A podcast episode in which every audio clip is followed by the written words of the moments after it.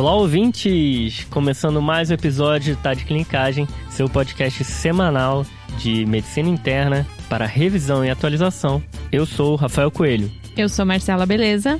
E eu sou o Lucas Cirilo. E hoje a gente está aqui para falar sobre osteoartrite. OA que é um tema muito polêmico, né, para os íntimos OA. E a gente separou o nosso episódio aqui em três partes. A primeira é como suspeitar e como diagnosticar a osteoartrite. A gente vai falar um pouquinho sobre a dor, da artralgia, não há, fatores de risco, o que procurar no exame físico e radiografia. E a segunda parte... Quando pensar em outros diagnósticos que não a osteoartrite. E aí o Luca vai passar pra gente quais são os exames complementares e onde que eles se encaixam aí nessa história toda. A terceira parte é como tratar a OA. E aqui a gente vai falar tanto de manejo farmacológico quanto não farmacológico. E até o cirurgião vai entrar nessa jogada. A gente Ixi. vai tentar dar uma pincelada aí sem criar inimizades para os ortopedistas que ouvem a gente. Sabia que tem ortopedista que ouve a gente, né? É diferenciado isso daí. E hoje a gente tem uma convidada especial aqui, a Renata. Renata que veio lá de Recife. E aí, Renata, tudo bem? Oi, pessoal, tudo bem? Muito animada por estar aqui. Que legal. Uh, obrigado por ter vindo a Renata, que é nossa colaboradora. Ela é acadêmica, tá no sexto período que você falou? Isso, acabei de acabar o quinto e tô indo pro sexto. Legal. Tá curtindo São Paulo? Sim. Tá, tá passando tá maravilhoso. Frio. Tá passando frio aqui em São Paulo. E aí ela chegou aqui animada, achando que a gente ia falar sobre um diagnóstico diferencial de uma febre de origem determinada, um lupus, um negócio assim. E ela chegou, caiu de paraquedas no episódio de osteoartrite. Mas vai voltar para Recife sabendo o que é e como tratar. Acho que tá ótimo. Tá valendo, tá valendo.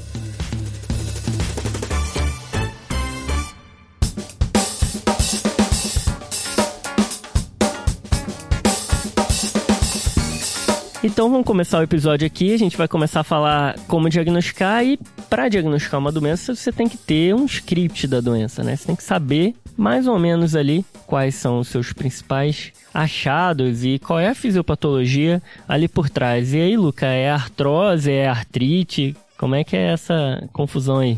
Pois é, né, Rafa? É, osteoartrite, agora, é, mais recentemente, artrite mesmo, com o it no final, antigamente era artrose, osteoartrose. Mas a gente vem entendendo que passou de ser uma doença que era por uso e desgaste do, da articulação, da junta, né? Como um processo degenerativo, e mais agora como um processo inflamatório que tem vários fatores de riscos que culminam numa é, perda de funcionalidade e degeneração articular. Beleza, Luca. A OAC é uma das doenças crônicas mais comuns que a gente vê aí na prática e uma causa bem importante de incapacidade. É uma doença de toda a articulação, não é só da sinóvia, não é só da, da cartilagem. E aí a gente vai pontuar alguns fatores de risco que podem levar à osteoartrite. E aí são cinco fatores de risco que a gente separou aqui dos mais importantes para o nosso ouvinte. O primeiro qual que é? Primeiro é aí assim o fator quase que de entrada, idade, né? Beleza. Uhum. Alguns critérios diagnósticos clínicos já partem ali a partir de 45 anos que você já começa a suspeitar, né? Uhum. O segundo? Sexo feminino. Beleza. A gente vê que é uma doença que aparenta ter uma manifestação e predileção maior no sexo feminino. Boa. E o terceiro? Obesidade. Obesidade, ele é a partir do sobrepeso. Inclusive, a gente tem a importância de entender o fator de risco para depois, lá na parte do tratamento, saber como que a gente vai manejar. Isso, uhum. até porque esse foi o primeiro fator de risco modificável que eu ouvi até agora, né? Boa, Marcela. Pois é, e entender que obesidade não só na, no sentido de sobrecarga articular por conta do, do sobrepeso, mas entender num processo degenerativo, metabólico e inflamatório. Na doença sistêmica mesmo, da obesidade, né? Existe associação de obesidade com osteoartrite de mãos, né? Que a gente uhum. acha que é só joelho e quadril por conta do peso, mas tem essa parte metabólica inflamatória aí que você está comentando. Qual que é o quarto? O quarto é mau alinhamento articular ou algum, algum defeito na articulação já prévio. Ok, e o quinto?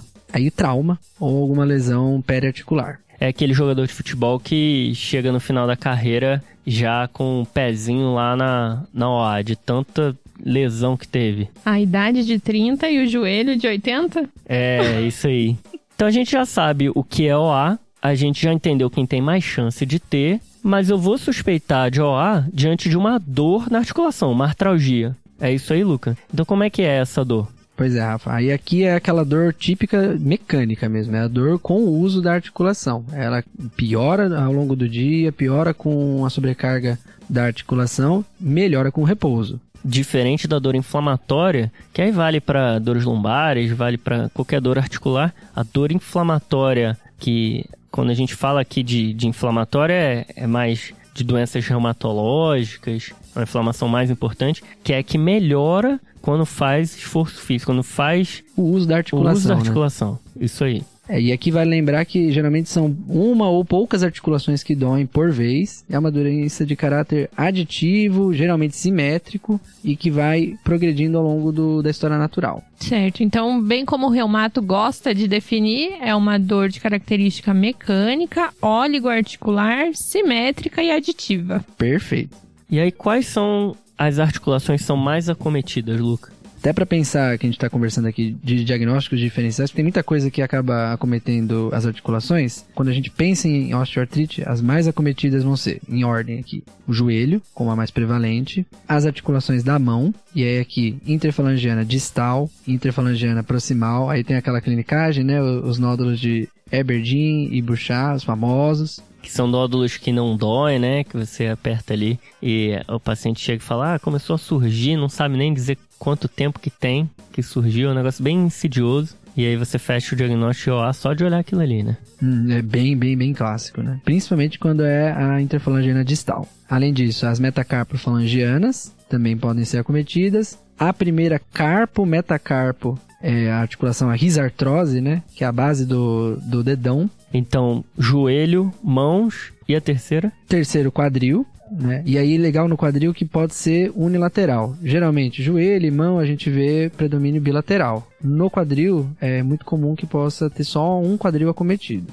E aí, a articulação que vai ser acometida vai depender dos fatores de risco que o paciente tiver. E não necessariamente ele vai ter a OA generalizada em todas as articulações. É, e legal isso aí que você comentou, porque tem duas formas que a gente vê, né? A OA oligoarticular, que pega uma ou outra articulação, Tá? E a fórmula generalizada, né? Que aí é uma, a gente vê um acometimento poliarticular e aí mais, é, mais errático, assim, a, Mais espalhada, né? Isso. Pelas articulações. E aí até que é legal que o, o Colégio Americano de Reumatologia propõe aí um, uma classificação que a Qual gente que é? colocaria o acometimento de articulações da mão Tá? ou das facetas da coluna cervical inferior e lombar inferior, mais outros dois sítios de articulação acometidos. Tá certo. Aí entraria como a OA generalizada, então, né? Isso. Eu já vi autor definindo da seguinte forma: mão mais uma articulação grande. Também já vi essa definição. Mas eu acho que o que é mais importante aqui, é, além da gente ficar falando de definição, o que, que é generalizada e o que, que não é generalizada, é entender que a OA se expressa de diversas maneiras diferentes, como eu falei mais cedo, dependendo dos fatores de risco, e que a tendência na literatura, quando a gente vê, é que se façam estudos a partir dos fenótipos da OA. Porque será que uma OA que está só nas mãos é a mesma coisa, é a mesma doença de uma OA que está só no joelho, ou que está nos dois joelhos de, uma, de um outro paciente? Então, assim, se vocês forem ler diretrizes, a diretriz do Colégio Americano de Reumatologia, inclusive de 2019, divide as evidências nos estudos para OA de mãos, OA de quadril e OA de joelho. Porque esse é o fenótipo, e a partir desse fenótipo, eles vão procurar evidências que possam melhorar a dor, melhorar os desfechos que eles procurarem. Talvez a gente tenha condutas diferentes dependendo do fenótipo. Beleza, Luca. Então a gente definiu bem como investigar a queixa do paciente com a A. E agora eu vou ter que examinar esse paciente. Acho que são quatro coisas principais para ver no, no exame físico do paciente com suspeita de OA. Diz aí.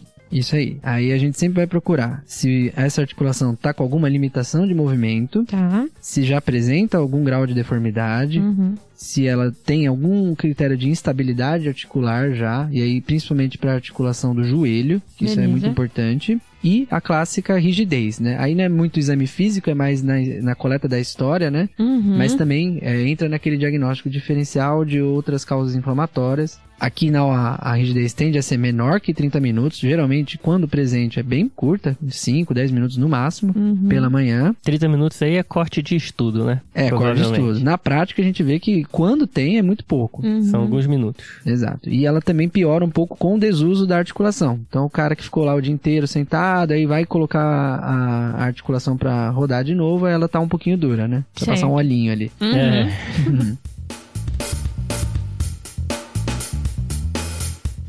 Então a gente tá aqui no início do episódio, a gente tá falando de quando suspeitar de osteoartrite, a gente falou da artralgia e suas características, dos fatores de risco. E como que a gente pode fechar o diagnóstico desse paciente, Luca? Pois é, Rafa. Aí o diagnóstico de OA, só com essas informações a gente já pode dar é, o diagnóstico de maneira clínica, tá? Beleza. Quais são as informações então? São três, né? São três. Aí o UpToDate até traz uma sugestão da gente considerar um paciente que está com uma artralgia, que é de característica mecânica, ou seja, quando ele usa as articulações Beleza, o básico aqui tem que estar com dor na articulação. uhum, de maneira recorrente. Ok. Uhum. Outro critério que ele vai usar de entrada é um paciente que tem que obrigatoriamente ter mais que 45 anos de idade. Tá, Tá. bom. E o último critério é a rigidez matinal menor que 30 minutos. Boa, Luca. Então, esse é, é o critério clínico assim consagrado que você vai encontrar em outras referências por aí. E a gente ficou numa dúvida aqui, né, Marcela? Sim, porque a gente vê muito raio-x sendo pedido por aí, às vezes a gente se confunde. O paciente gosta. O paciente pede pra fazer o raio-x. Doutor não fez nada, foi na consulta, não pediu nem o raio-x. Como é que fica? A gente tem que pedir ou não tem, Luca? Pois é, o raio-x, ele é, ele é interessante porque ele é um exame que ajuda muito na confirmação do diagnóstico, até porque a gente tem aquelas alterações clássicas dos, da formação dos osteófitos, o encurtamento articular, aquela a esclerose subcondral, né? Tudo isso são achados que a gente pode ter, porém a gente sabe que o raio-x é um exame que ele não é tão sensível nas fases iniciais. Então Uhum. o paciente já pode ter dor, já pode ter manifestação de degeneração articular e o raio-x vir normal. O nome que a gente gosta de dar pra isso é a dissociação clínico-radiológica, né? Esse é famoso. O paciente tá morrendo de dor, raio-x normal. Isso. E acho que o contrário acontece também, né? Às vezes é um raio-x muito feio, muita alteração e o paciente pode não se queixar. Principalmente na osteoartrite de mão, né? Que a Isso. gente vê que é muito prevalente isso. Cara, e vocês falando aqui, eu encontrei uma informação legal no UpToDate, tem trabalho mostrando que em pacientes com dor de osteoartrite de quadril, só 15% tinham alterações radiográficas. E apenas 20% dos pacientes que tinham osteoartrite radiográfica tinham sintomas. Então é um exame que pode falhar dos dois lados. Perfeito. Gente, mas tem um estudo muito legal que mostra a razão de verossimilhança dos aspectos clínicos e radiológicos da OA. Não é isso, A Luca? gente vive comentando aqui, razão de verossimilhança é um dado que fala o seguinte pra gente. Ó, se você encontrar essa informação, esse dado clínico vai aumentar tantas vezes a chance de ser uma determinada doença ou pode reduzir tantas vezes a chance de ser. Então, assim, razão de verossimilhança positiva quando aumenta a chance, negativa quando diminui a chance de ser uma determinada doença. E aí tem esse trabalho do Jama, Luca, como é que é? Pois é, aí como, como a Marcela comentou, esse foi uma revisão do JAMA de 2019, que aí ele, ele compara achados de exame físico, tanto para osteoartrite de joelho como de quadril, e, e associado a achados radiológicos e com que essa é a razão de verossimilhança no diagnóstico de osteoartrite. O que eu achei mais legal de, de trazer aqui é, quando o paciente tem o nódulo, a razão de verossimilhança para osteoartrite vai para 11. Então aumenta muito a chance de ser. Uhum. Então aumenta 11 vezes a chance. É, mas a sensibilidade é baixa. E quando o paciente tem dor e osteófito, aí a, a razão de semelhança também estoura e a sensibilidade é muito grande nesse caso. Muito bom. Então, o nódulo e o osteófito aumentam muito a chance. Junto com a clínica, né? Junto com a clínica, Junto com a sempre. clínica. É, porque se eu tenho zero chance de ser alguma coisa, vezes 10 dá zero, né? É. e aí, mais uma última clinicagem aqui da, da radiografia é como solicitar, né? Eu acho que tinha muita dúvida. Quantas incidências no joelho e quadril? Aí, o que eu achei mais interessante é que quando a gente vai solicitar a radiografia do joelho, geralmente tem que ser com o paciente em pé, com a carga, para eu ver qual que é o real encurtamento da articulação. Cara, esses detalhes aí de, de exame, eu não. Exame ortopédico, peça ajuda. Porque CAP, PA, perfil de não sei o que. Quando começou a residência, a gente, lá no PA de ortopedia, Não sei se a Marcela lembra que eles tinham anotado uma cola na parede. É, isso aí eu não lembro, mas eu lembro da minha época do internato, Rafa. Foi antes Você tinha uma ainda. colinha também? Eu tirei uma foto lá no PA da ortopedia da cola que eles tinham de cada exame. Até hoje eu uso essa cola aí. Qualquer PA, qualquer perfil, qualquer AP. E aí a gente fecha então essa, esse primeiro momento aí da, da clínica, a gente já sabe diagnosticar OA, já sabe que não precisa pedir a radiografia, mas entende quais são os achados que se aparecerem na radiografia a gente vai valorizar. E aí vamos falar um pouquinho então sobre diagnóstico diferencial. Quando que a gente tem que pensar em outras coisas e talvez aí investigar contra os exames, Luca? Pois é, Rafa. E aqui agora é, é, mais ou menos o caminho oposto de tudo que a gente conversou até agora. A gente vai suspeitar de que isso não é OA quando fugir do padrão típico da apresentação. Então, quando é um paciente jovem, quando eu tenho um acometimento não tão insidioso, mas um, um acometimento articular agudo, com bastante edema, bastante inflamação, e quando tem algum, alguns outros sintomas clínicos na, na apresentação do paciente. Acho que sintoma sistêmico também, né? Uma coisa que tem que chamar muito a atenção. Fadiga, febre. Isso tá muito mais pro lado das doenças reumatológicas autoimunes, né? Do que pra... É, o A não pode dar febre. e também, essa, apesar de se chamar osteoartrite, é aquela inflamaçãozinha crônica ali que não vai alterar muito o exame. Uhum. E aí, no diagnóstico diferencial, a gente pode talvez dividir em inflamatório e infeccioso. E no inflamatório pode ser por doenças autoimunes ou pode ser também por deposição de cristais. Então vamos falar um pouquinho desses três diagnósticos diferenciais. Vamos lá, Rafa. Então, eu acho que infeccioso acaba sendo o mais evidente, né? Aquela monoartrite aguda, com febre, muito edema articular e queda do estado geral. Sinais de alarme para a gente pensar que é, é um processo infeccioso. E aí nessas a gente vai ter que puncionar. Nessas tem que funcionar. E aí é aquele. Monartrite é igual a punção. Ponto. Né? Inclusive já tem isso no episódio prévio aqui. É, o Rafael não ouviu o episódio de gota, episódio 127, que a gente falou disso aí. E aí aqui é aquele líquido sinovial que vem com um predomínio neutrofílico, bastante inflamado, muita célula. Se aparecer célula na OA é bem pouquinho ali, até mil, dois mil. Isso, eles colocam um corte geralmente abaixo de mil. E aí o paciente vai ter clínica de infecção junto com isso aí, com a monartrite. Perfeito. E aí pensando em inflamação autoimune, o que vem na cabeça aqui é a artrite reumatoide. É, essa aí é, é a grande, talvez, dúvida, né? Porque a- até a- o fenótipo do paciente pode confundir um pouco, né? Geralmente é um paciente mais idoso, Mulher, Mulher. mulher, né? Acometimento de mão, tá? Aí lembrar o clássico, né? A artrite reumatoide polpa interfalangiana distal. Então isso é aquele acometimento da OA mesmo. E da característica da, da doença, né? É uma doença inflamatória, pode vir com sintomas sistêmicos e com uma rigidez articular acima de 30 minutos. Nesse paciente, a gente vai dar uma olhada nos, no VHS PCR e aí a gente pode pedir o fator reumatoide. Isso, o, o fator reumatoide ou anti-CCP, só tomar cuidado na análise porque é comum que vem positivo em idoso, mas sempre em baixo título, né? E fator inflamatório, né, o PCR, o VHS também. Se o idoso é policomórbido ou, ou outras é, doenças associadas, sempre em baixo título. E aí você falou aí da- das alterações na mão, da artrite reumatoide, e a gente já falou do OA, mas tem outros diagnósticos diferenciais ali na mão. Tem de artralgia de mãos. Tem outros dois que eu acho bem legal a gente saber. Um deles é a artrite psoriásica, Aí vai olhar a unha. que vai olhar a unha e lembrar que a artrite psoriásica, ela acomete, a ela sim, a interfalangiana distal, assim como a OA, mas geralmente ela vai acometer também a unha e a artrite psoriásica tem preferência pela, pelo dedo todo. Então ela faz aquela dactilite. O Isso. dedo fica uma- em salsicha, né? Isso. Exato. E qual que é a segunda? E a segunda é quando a gente pensa em hemocromatose.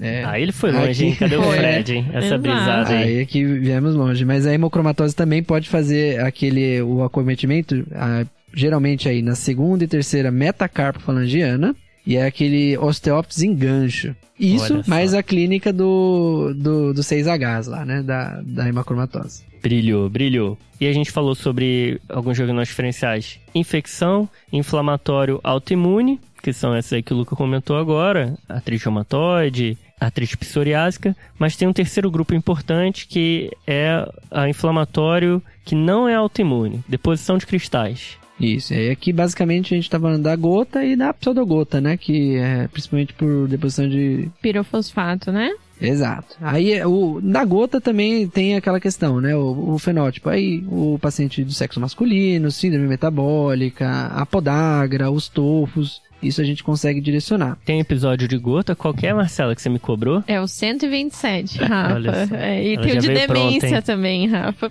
Tem de demência também. Qual que é? Ixi, esse aí eu não sei. Olha O só. tão aguardado episódio. de- Mas aí, na, na doença de, de pirofosfato, é interessante, porque até tem alguns estudos que mostram que pacientes não selecionados com diagnóstico de osteoartrite, até de 30% a 60% tinham também é, o diagnóstico de, de doença por deposição de pirofosfato. Porque é uma doença bem curiosa, né? Porque pode dar cometimento tanto agudo quanto mais crônico, simulando OA. Acho que vale talvez um post depois só sobre isso. Pois é. Ó, vou cobrar, porque eu não vou fazer não, muito complicado. Você faz. Pois é, e aí no pirofosfato, quando a manifestação é pseudogota, é monoartrite aguda, a gente já sabe mais ou menos como maneja. Agora, quando é aquela manifestação mais insidiosa, pode fazer um- uma mímica do, do OA. quadro clínico da OA. Aí o que vale notar é que tem talvez algumas nuances, né? É um, uma OA um pouquinho mais inflamatória, uma doença que tem um acometimento um pouco mais exuberante, a articulação é mais inflamada, pode ter mais evidência de sinovite, que é uma coisa que a gente não falou tanto até agora. Aí nesses pacientes é legal até procurar raio-x do joelho, do pubis e do triângulo do carpo. Isso aqui eu vim atra- fui atrás Olha dos reumatologistas para aprender. e Raio-X lá... do triângulo do carpo, como é que é isso? Pois é, se faz raio-x dessas regiões, que são as principais, que onde a gente pode ver a condrocalcinose, né? Que é o depósito do, de cálcio nos tecidos moles. Legal, cara. Então, a gente pincelou um pouquinho alguns achados que fazem a gente pensar em diagnósticos diferenciais, e aí a gente vai pedir guiado na nossa hipótese. E aonde que se encaixa aí, Luca, pedir ultrassom, ressonância,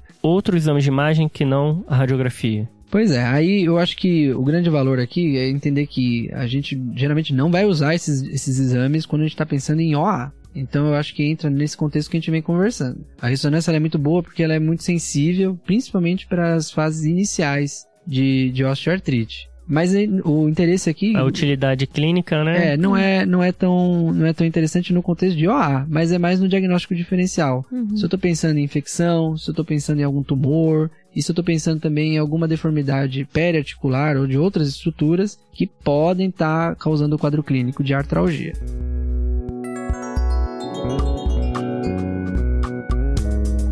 Fechamos a parte de clínica e diagnóstico. Então agora a gente vai para a parte do tratamento. E eu acho que para só situar o nosso ouvinte, a gente vai ter medidas não farmacológicas e medidas farmacológicas. E a gente vai começar falando aqui pelas medidas farmacológicas. Na maior parte das vezes, você vai associar tanto coisas não farmaco com coisas farmaco. E aí, gente, é importante a gente entender duas coisas aqui. Primeiro, não existe tratamento modificador de doença. Não existe nenhuma droga que vai impedir a progressão da osteoartrite. Segundo, a gente vai querer medicamentos que melhorem dor e função articular. Fechou? Então, a gente vai impedir as consequências da OA, né? Mas a OA vai continuar existindo, vai continuar progredindo. Isso aí, Marcela. Nesse sentido, como é que a gente vai tratar farmacologicamente? Como é uma doença tão prevalente, tem muito estudo, muita droga em estudo também, muita coisa que a gente vê por aí sendo feita, mas a gente resolveu trazer aqui bem resumido quais são as drogas de primeira linha que tem mais evidência no controle de dor e de reabilitação do paciente, as drogas de segunda linha que não que elas sejam menos eficazes, às vezes elas ajudam a tratar até comorbidades dos pacientes e a gente vê muito também efeito placebo no tratamento da osteoartrite. Então, como qualquer doença que existe uma dor crônica ali, a gente vai ter muitas dimensões do tratamento dessa dor. E o paciente, ele tem muitos anos de dor, talvez ele navegue ali por diversos tratamentos, uma hora faça uma coisa, outra hora faça outra, e em algum momento use um medicamento numa agudização que não tenha tanta evidência, mas é porque ele já está otimizado nas outras medidas que tem evidência e não melhorou completamente, né? Então a gente vai começar aqui falando das drogas que são as mais efetivas, as que têm as recomendações mais fortes nas diretrizes de reumatologia para tratar a osteoartrite. Quais são elas? Aqui eu vou falar de anti-inflamatório não esteroidal, E aí, tópico e oral. isso, Vou falar dos analgésicos comuns e vou falar também da terapia intraarticular com corticoide tá? Então, desses três, o que é sempre recomendado é o anti-inflamatório não esteroidal e no paciente principalmente com OA generalizada, múltiplas articulações acometidas ou dor muito intensa, você pode fazer o anti-inflamatório sistêmico. Claro que a gente vai prestar atenção em fatores de risco, né, associados a sangramento. Então, se a gente tem um paciente mais idoso está usando um AS, um anticoagulante, pode ser prudente associar um inibidor de bomba de prótons, ou então ter um, uma atenção para os anti-inflamatórios que são mais ou menos seletivos, né? COX-1 ou COX-2 também é interessante a gente estar tá atento a isso. COX-2 aqui no Brasil, Celecoxib é o que dá menos efeito gastrointestinal. Isso, exatamente. Mas com uma segurança cardiovascular pior. Pior, é. Mas se a gente tem um paciente que tem OA só de mãos, ou que a queixa articular de mãos é mais intensa, ou então só de joelhos, aí a gente pode ir para o anti-inflamatório tópico. Então deixa eu falar assim ao contrário. Hum. Das três principais, mão, joelho e quadril, a que não é para usar o tópico é de quadril. Isso, porque é uma articulação muito mais profunda, e daí vai ter menos eficácia. E aí esse negócio de anti-inflamatório tópico foi uma coisa que nos últimos anos assim me chamou muita atenção, né? Porque a gente, a gente vê jogador de futebol, e aí falando referência de novo de futebol aqui, se tiver demais, vocês avisam, né? A gente vê uh, aquele sprayzinho mágico, né, na beira do campo, o jogador machucado ali passando, e, e realmente é a primeira escolha, né? No paciente que tem ó, de mãos e, e joelho, que o negócio funciona mesmo. Sim, funciona. Então, funciona e você tá ali bypassando os efeitos adversos de um anti-inflamatório sistêmico, né? Então, por isso que ele entra como primeira linha. Então, é mais seguro e funciona. Exatamente. Então, de anti-inflamatório seria isso, dá para usar no paciente com AA. E a gente aqui no Brasil tem os analgésicos comuns. De pirona. De, a famosa de pirona. Santa. Que se eu não falasse da de pirona nesse episódio, eu acho que João Mendes ia lá em casa e ia me bater. Ele ia aparecer aqui. Mas o que a gente tem de referência é tudo internacional, então acaba que a dipirona não é muito mencionada, mas a gente na prática clínica vê muito paciente usando e a gente tem que reforçar mesmo, porque é uma droga muito segura e bastante efetiva. Lá fora, o que os guidelines recomendam é o paracetamol. Quando a gente começa a ver guideline mais antigo, o paracetamol já foi preferido em cima dos anti-inflamatórios não esteroidais, mas eles viram o que a gente vê aqui no Brasil, que paracetamol funciona muito menos no controle de dor. É ruim para controlador. É muito ruim. E o terceiro, a terceira escolha, né, a terceira droga, na verdade, nessa primeira linha, é o uso intraarticular dos corticoides. O que a gente tem aqui mais acessível, né, é a triancinolona. O que que acontece com o uso da triancinolona intraarticular? é muito efetiva, tem um bom controle de dor, principalmente nas duas primeiras semanas depois da, da aplicação. Mas ao longo do tempo, né, a gente já explicou, a, a doença ela progride, a gente não está controlando a AOA, a gente está fazendo só o manejo sintomático e a dor volta a acontecer, a limitação funcional volta a acontecer. Então, depois de dois, três meses, a gente percebe que o tratamento com a triancinolona continua igual, a eficácia do tratamento continua igual ao uso de exercício, as outras recomendações não farmacológicas. Mas para um manejo agudo da dor, é bastante efetivo. Talvez até naquele paciente que preveja que vai piorar a dor, né? Ah, minha filha vai casar e aí vai ter uma festa. E eu sinto um pouco de dor. Quando eu faço mais exercício, a dor piora muito vai piorar a dor na festa, então talvez ela se preparar ali um mês antes e fazer aquela aplicação é uma boa ideia. Essa aplicação continuamente existe uma preocupação de destruição da articulação. Isso, exatamente. Então a aplicação a gente só vai recomendar quando for óleo articular, né? A gente não vai sair aplicando em várias articulações, sempre guiada por ultrassom, é o que as diretrizes recomendam e a gente fazendo uma menor dose possível do corticoide, menor número de aplicações possível, porque já foi visto em estudo in vitro, em animais e em humanos também que existe o risco da gente piorar a destruição articular com o uso do corticoide intraarticular. Até nisso existe um pouco de controvérsia, né? Quem defende o corticoide intraarticular é, foi, foram estudos medindo ali é, a espessura da cartilagem e encontrando uma diferença assim mínima, né, de perda. Isso. Então até nisso existe uma discussão, ah, será que foi uma perda clinicamente significativa ou não? Tem briga nisso, mas fica aqui a informação de corticoide intraarticular é muito bom para controlar a dor, tem um efeito agudo, depois de dois, três meses passa. E que talvez a melhor aplicação dele seja nesses momentos em que o paciente agudiza a dor ou vai agudizar a dor. E lembrar, né, do, da clinicagem, né, corticóide intraarticular descompensa o controle glicêmico do diabetes. Então tem que, Boa, tem que estar atento para a comorbidade do paciente. E a gente está espetando a articulação da pessoa. Se a técnica, punções repetidas, aumenta o risco de infecção. Que aí sim a destruição articular vai ser bem importante. E aí eu vou trazer um artigo novo que saiu no início desse ano, aí em tempos de guia TDC. Se você quiser ganhar tempo, assine o guia TDC lá no nosso site, que é o nosso serviço de atualização. Então aí nessa onda de atualização eu encontrei um artigo, gente, bem interessante, que tentou no JAMA comparar o corticoide intramuscular versus o intraarticular. Pô, é super comum na prática a gente ver aquele corticoidezinho é, da UPA, né? da, da UPA que é aplicada e o paciente gosta, e gosta muito porque funciona. Mas será que é não inferior à aplicação intraarticular? Nesse caso desse estudo, foi avaliado na osteoartrite de joelhos e o que foi encontrado foi que nas primeiras quatro semanas o efeito do intraarticular foi melhor, tá? Então, o corticoide intramuscular foi inferior nas primeiras quatro semanas, mas entre 8 a 24 semanas após teve um ganho ali, um benefício semelhante, não foi inferior. Então fica aí uma opção caso não, não seja possível fazer a aplicação intraarticular, não é tão simples assim, tem que saber fazer, tem que entender a técnica. É uma opção. Esse, só lembrando que esse trabalho foi com triancinolona intramuscular, que não é um corticoide que a gente usa aqui no Brasil intramuscular. Boa, fechamos. Então agora bora pra segunda linha, Marcela? Bora!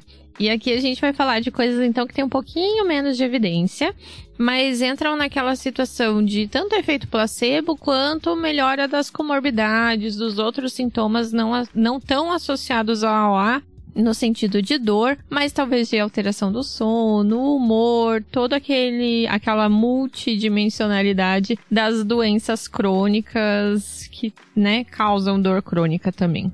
Então a gente está meio que aqui num, em remédios que funcionam de uma maneira geral para dor crônica e talvez possam funcionar aqui, dependendo do paciente. E naqueles remédios que são mais controversos, que a gente não sabe se funciona ou se é placebo. Eu queria só comentar aqui que, assim, na minha opinião, essa OA é uma das doenças em que tem mais discrepância entre as condutas recomendadas que se lê em diretriz e o que você vê na prática o pessoal fazendo. E eu acho que isso pode ser por conta de efeito placebo. Inclusive, aqui na osteoartrite tem estudo que viu que chega a 60% dos pacientes respondendo ao placebo significativamente para melhorar nos desfechos de dor, enfim. Então é uma doença aqui que talvez encaixe aqui no, no paciente que não está respondendo tanto às medicações de primeira linha, de você tentar um medicamento que não está com uma evidência tão bem estruturada e ali jogar no, no efeito placebo e estimular o paciente que aquilo ali pode funcionar e motivar ele que de fato pode ser um, um remédio que ajude. E dito tudo isso, o que eu queria ressaltar primeiro é o uso da duloxetina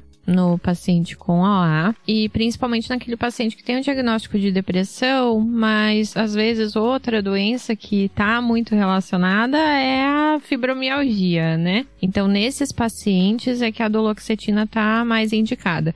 Lembrando que é um antidepressivo que a gente chama né, da classe dos duais, então que age tanto sobre serotonina quanto sobre nora, e por isso que vai ter os efeitos analgésicos e antidepressivos. Essa medicação entra como segunda linha na maior parte das, das diretrizes. Acho que talvez a grande dificuldade aqui, Marcela, de conseguir usar é que é um remédio com muito efeito colateral. É um antidepressivo que o paciente costuma ter bastante efeito colateral e a tolerância costuma ser baixa. A duloxetina. Isso. E se a gente também for, né, falar do SUS, é uma medicação que, É, pelo menos tem. aqui em São Paulo, não tem. E eu acho que grande parte do Brasil também não vai ter. Então, essa é outra limitação pro Talvez uso. tenha em Curitiba, né? Que é outro país. né? Bem melhor Olha, São Paulo. quando eu saí de lá, não tinha. Ah, E outra medicação que entra aqui também, que eu acho que é o que o grande público usa, e a gente vê muita gente recomendando, que é, às vezes associado ou não, a condroitina e a glucosamina. famosa condroitina e glucosamina. O famoso. Qual que seria a O ideia? pozinho, O- pozinho caro. Isso, o pozinho que vai refazer a cartilagem do paciente. Dizem, Mas provavelmente não. só que não. É, a gente não sabe, tem muito estudo, como a gente já falou várias vezes aqui, muito estudo controverso, muito paciente que melhora da queixa de dor, mas muitos pacientes não melhoram, a gente sempre fica na dúvida do que é efeito placebo ou não. Aqui, ao contrário da duloxetina, basicamente não tem efeito adverso, Uhum. então é uma medicação muito mais segura, mas é muito mais caro, tem que ter um investimento por parte do paciente. O que a gente acaba fazendo na prática, e os, as diretrizes também falam, é de fazer uma tentativa com o paciente e ele pode seguir tomando se ele achar que teve alguma melhora. Boa. E daí eu queria falar de, de outras medicações. Tem uma medicação tópica que a gente acaba recomendando para os pacientes, que é a capsaicina, que é um derivado da, da pimenta. A ideia é que atua naquela substância P, que é um neurotransmissor, atua na via da dor. Depleta, né? O E paciente sente bastante dor ali quando usa, e aí depleta. É tipo você coçar o machucado, né? Isso, Quando tá exatamente. Age em, em vias diferentes aí de, de dor. E o que tem de recomendação é para OA de mãos, principalmente, daí tem que tomar o cuidado até de não colocar no olho. Realmente existe essa me- É recomendação. em- literalmente pimenta no olho. Exato. De, de ter esse cuidado de higiene e, e com familiares, enfim, que, né? Porque é uma medicação tópica, vai ter a ação aí de, de arder mesmo. Mas vários pacientes têm um benefício, então você pode recomendar para OA de mãos. Tem que ser uma área pequena ali, né, de aplicação da, da capsaicina. Isso. Porque se forem várias articulações, você não vai conseguir passar em tudo que é lugar. Exatamente, a mesma ideia do que a gente falou lá pro anti-inflamatório tópico, Boa. tá? E agora a gente vai abrir a caixa de Pandora da OA. Agora que a gente vai abrir, não, eu achei que já É. tinha, velho. Não, agora que vai começar. Porque aí, gente, tem coisas que não têm evidência. E aqui a gente vai falar do que se refere muito como os nutracêuticos, Hum, certo? Óleo de peixe, gordura do abacate, cúrcuma. Tudo isso, as evidências são muito, muito, muito conflitantes e não tem recomendação em nenhuma das diretrizes. A gente viu aqui guideline europeu, que é o EULAR, o ACR, que a gente já, já falou várias vezes, que é o americano. Nenhum deles traz, é, na verdade, traz recomendação contra o uso dessas medicações para o manejo de dor na OA. rotineiramente não usar, né? Isso. Salvo algumas exceções do paciente que não responde às outras terapias, nessa ideia talvez de melhorar o efeito placebo e até essa história assim de usar o placebo a favor é um negócio controverso, né? É, como eu falei, né? Nutracêuticos às vezes não são regulamentados pela indústria farmacêutica, a gente não sabe muito bem qual é a dose, não são estudados A gente não sabe o, efeito o perfil de segurança se é dessas medicações, quais são as interações medicamentosas que essa medicação pode causar.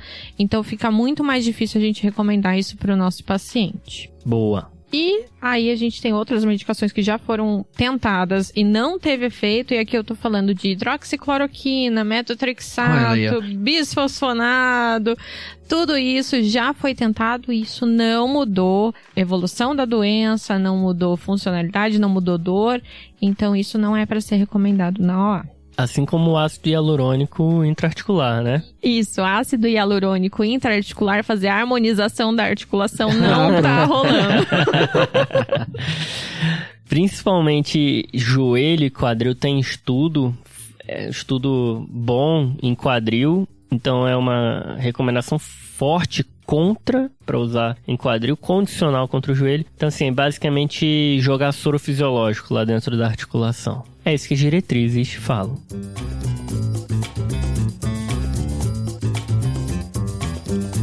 Boa, então aqui fechamos a, o tratamento farmacológico e suas polêmicas. Agora vamos para a parte que é que todo mundo gosta, né? A não farmacológica, MEV.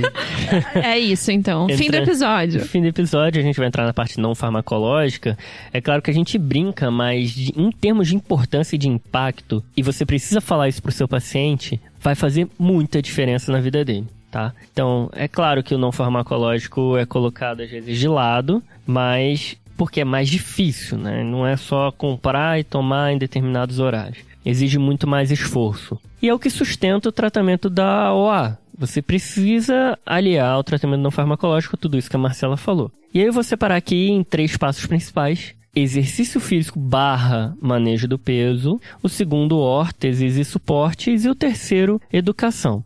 E aí tem um algo a mais ali, dependendo de um paciente ou outro, que eu comento no final. Sobre os exercícios, eles têm resultados próximos ao uso de anti-inflamatório. Então pode ser exercício aeróbio, pode ser exercício de fortalecimento. Na literatura não é claro como é a melhor prescrição de exercício físico para esses pacientes, mas o importante é que ele faça, independente de qual for, que ele faça porque é melhor do que não fazer. E Lembre-se que para motivar o paciente nesse processo, você precisa indicar um exercício que ele tenha motivação para fazer. Óbvio. Então, é o que ele gosta de fazer. Tem que chamar o paciente e falar assim: ó, o que, que você gostava de fazer? Ah, eu gostava de andar de bicicleta. Então você vai voltar a andar de bicicleta, isso é tão importante para você, tá? Tem que fazer com que ele mantenha-se ali fazendo atividade física, porque esse é um tratamento até a médio e longo prazo tem que se manter. E uma coisa que é importante, né, Rafa, da gente orientar quando a gente vai começar um exercício físico no paciente com OA é que pode ser, e muitas vezes acontece, que a dor piore. Esse é, é o grande dilema, é um negócio difícil na prática, né? Como é que você vai indicar exercício para um paciente que já está sentindo dor? Que ele tá sedentário por causa da dor, né? e está sedentário por conta da dor. Algumas dicas aqui que especialistas dão é de que você pode a- otimizar a analgesia pro paciente para permitir que o paciente faça atividade. Comece leve e vá gradualmente aumentando. Então, você pode começar orientando uma caminhada de 10 minutos por dia e aumentando gradualmente. Ou mesmo você pode tirar o impacto. Que é aí que entra exercício na água, que todo mundo fala É a pro famosa hidra- hidroginástica, né, da- dos idosos. E é realmente para quem tem muita dor com impacto é uma excelente opção para ser orientado. A perda de peso, ela é muito importante, é óbvio, nos pacientes que têm sobrepeso ou obesidade. Você não vai orientar um, idoso com peso normal a perder mais peso, tá? E aí lembrando que quanto mais perda de peso, melhor até chegar é, à faixa ideal de MC. Então, exemplo, uma perda de peso de 10% tem estudo mostrando que reduz em 50% a dor de pacientes após um ano e meio ali fazendo atividade física, no caso do OA de joelhos. Perda de peso principalmente para OA de joelhos e quadris, que são articulações que sofrem ali com a sobrecarga, mas, como o Lucas já comentou no início do episódio, existe ali um papel do da- metabólico da obesidade em qualquer OA de qualquer articulação. Então, é, você vai orientar a perda de peso também, mesmo se o paciente tiver uma OA de é, mãos, com menos evidência de que vai funcionar. Outros tipos de exercício, tipo Tai Chi, tem evidência boa, recomendação forte para joelho e quadril. Yoga, uma recomendação mais fraca, e aí essas recomendações, mesma referência. Diretriz da Associação de Reumatologia Americana. É, então, é, esses, esses exercícios que são feitos com, em outras, o não farmacológico é sempre difícil de ser estudado, né? De você padronizar uma maneira de fazer o exercício, mas saibam que essas são opções aí. Tai Chi, Yoga,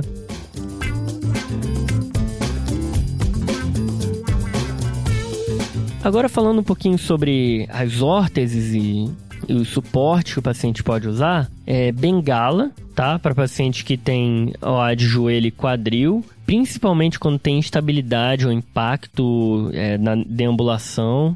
é, atrapalha a deambulação do paciente. E lembrando, cara, não sei se todo mundo sabe, é, a bengala tem que ser do lado bom, tá? Bengala no lado bom do paciente e o lado ruim, não.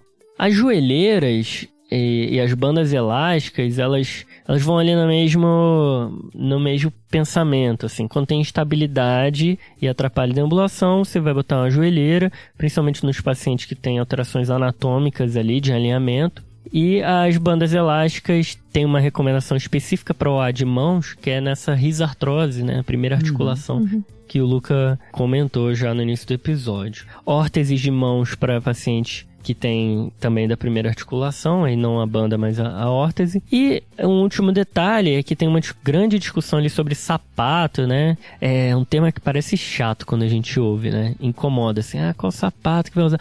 Mas quando você começa a atender no consultório, o paciente vem com essas dúvidas. E aí você para e pensa, caraca, nunca li sobre isso, não faço ideia, mas deve funcionar. É por aí. É, não sabe exatamente qual tipo de sapato, mas tem um estudo recente desse ano mostrando que sapatos que são aqueles mais flexíveis e que não têm um suporte tão bom, eles são piores do que aqueles que têm amortecimento, né, que tem aquele suporte embaixo e que são retos, que não tem salto. Então, é, é, esses são os sapatos, a princípio, que são melhores para o paciente com osteoartrite. E aí acho que é até legal comentar nesse finalzinho de, de, de medidas que a gente está recomendando aqui, que quando a gente vai avaliar o paciente, principalmente na instabilidade do joelho, às vezes não é instabilidade, é falta de confiança que, do paciente em pôr o peso na articulação por conta da dor. Boa. Então, às vezes, é, tomar cuidado na hora de indicar um, um, uma órtese, alguma coisa, um dispositivo de auxílio de marcha, sem ter avaliado corretamente. Às vezes o paciente fala que tem estabilidade da articulação, na verdade é, é, é insegurança. a insegurança por causa da dor. Legal.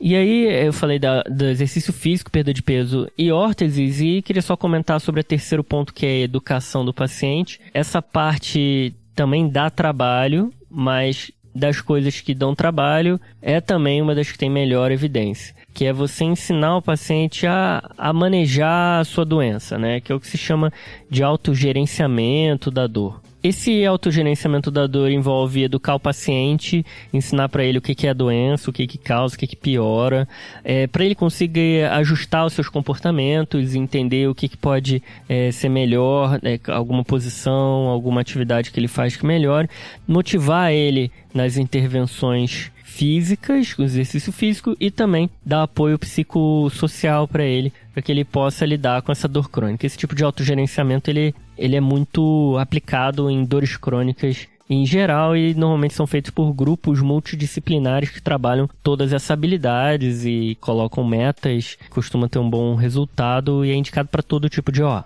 Tá certo, Rafa. Então foram as três principais orientações não farmacológicas agora, mas sempre tem algumas outras coisinhas que a gente vê na prática. Tem é, a mesma coisa ali dos nutracêuticos, dos, dos remédios você comentou que não tem tanta evidência. Então, acupuntura tem recomendação condicional pelo Colégio Americano de Reumatologia. Mas como que vai ser feita essa acupuntura? Isso tudo influencia no resultado. Calor e frio, também pode ser tentado. É, massagem parece que não funciona tão bem, tá? Outras terapias manuais parece que não respondem tão bem. Existem várias outras terapias na literatura que eu acho que a gente não consegue comentar aqui. É, aqui acho que então a gente conseguiu fechar o que é importante a gente investir para o nosso paciente, né? O resto de não farmacológico, muito provavelmente ele não vai trazer tão malefício para o paciente, mas talvez não agregue tanta coisa. Isso aí.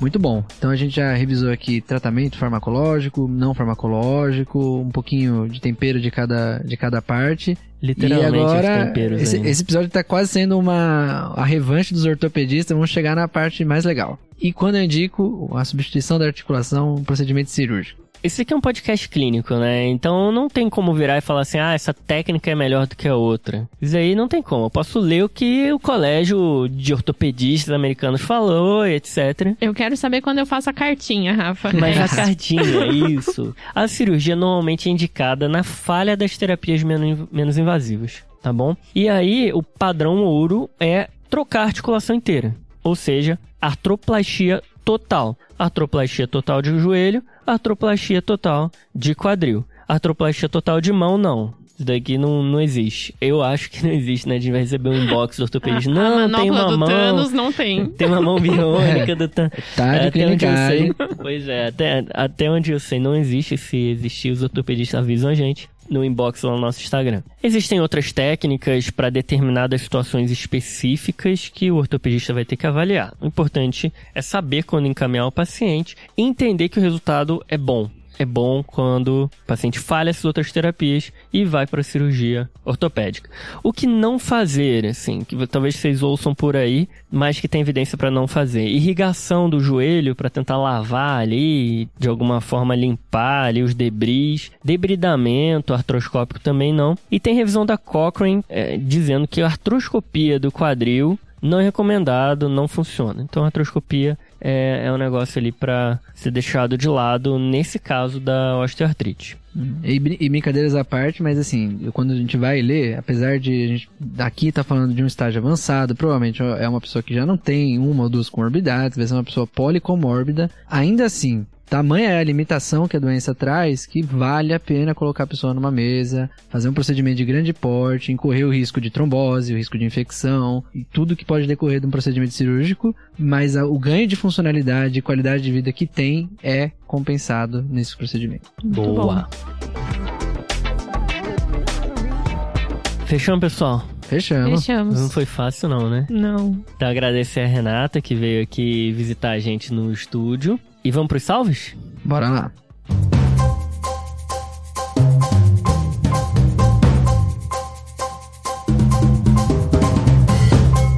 Nossa, que honra! Eu tô muito feliz de ter acompanhado esse episódio aqui de perto, perto desse pessoal que eu tanto admiro e que as vozes tanto fazem parte da minha rotina. E eu queria aproveitar esse momento para mandar dois salves o primeiro para o Dr. Felipe César, meu primeiro e eterno tutor de semiologia na faculdade. E o segundo para a pessoa que me apresentou, tá? De Clinicagem, esse podcast que mora no meu coração, o meu namorado, Rafael. E é isso, um salve para eles e um beijo para todo mundo. Até a próxima.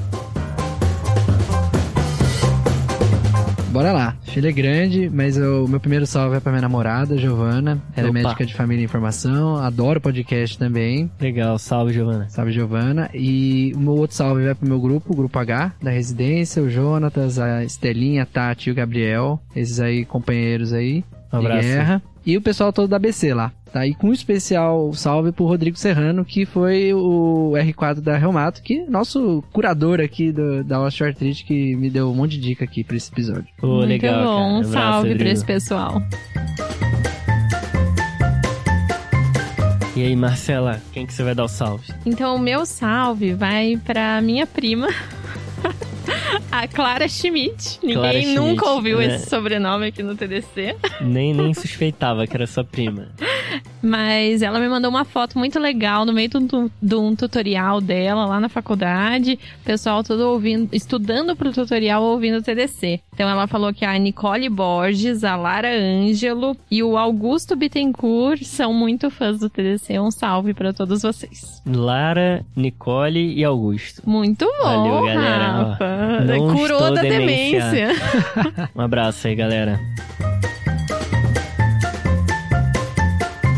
Meu salve, pessoal. Foi um salve que a Débora Ximenes mandou aqui pedindo.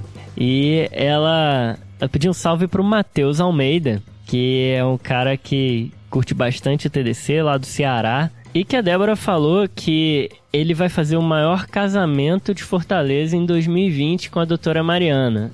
então, um salve aí, Matheus, Mariana, parabéns. Eu também tô nessa história aí de, de casamento, dá muito trabalho. Mas com certeza vale muito a pena. E um salve aí pra Débora que, que lembrou aí do, do Matheus pra gente mandar um abraço pra ele nesse momento aí tão especial.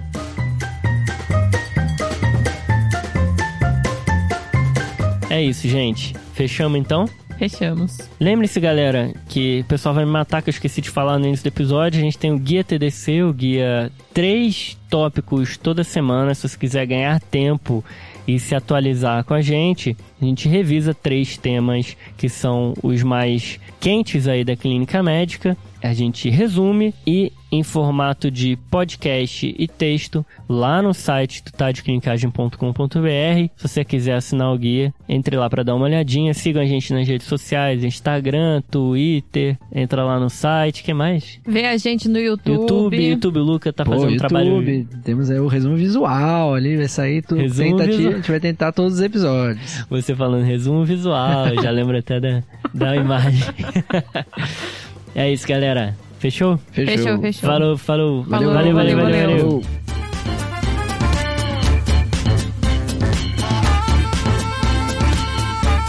Esse podcast tem como objetivo educação médica. Não utilize como recomendação. Para isso, procure o seu médico.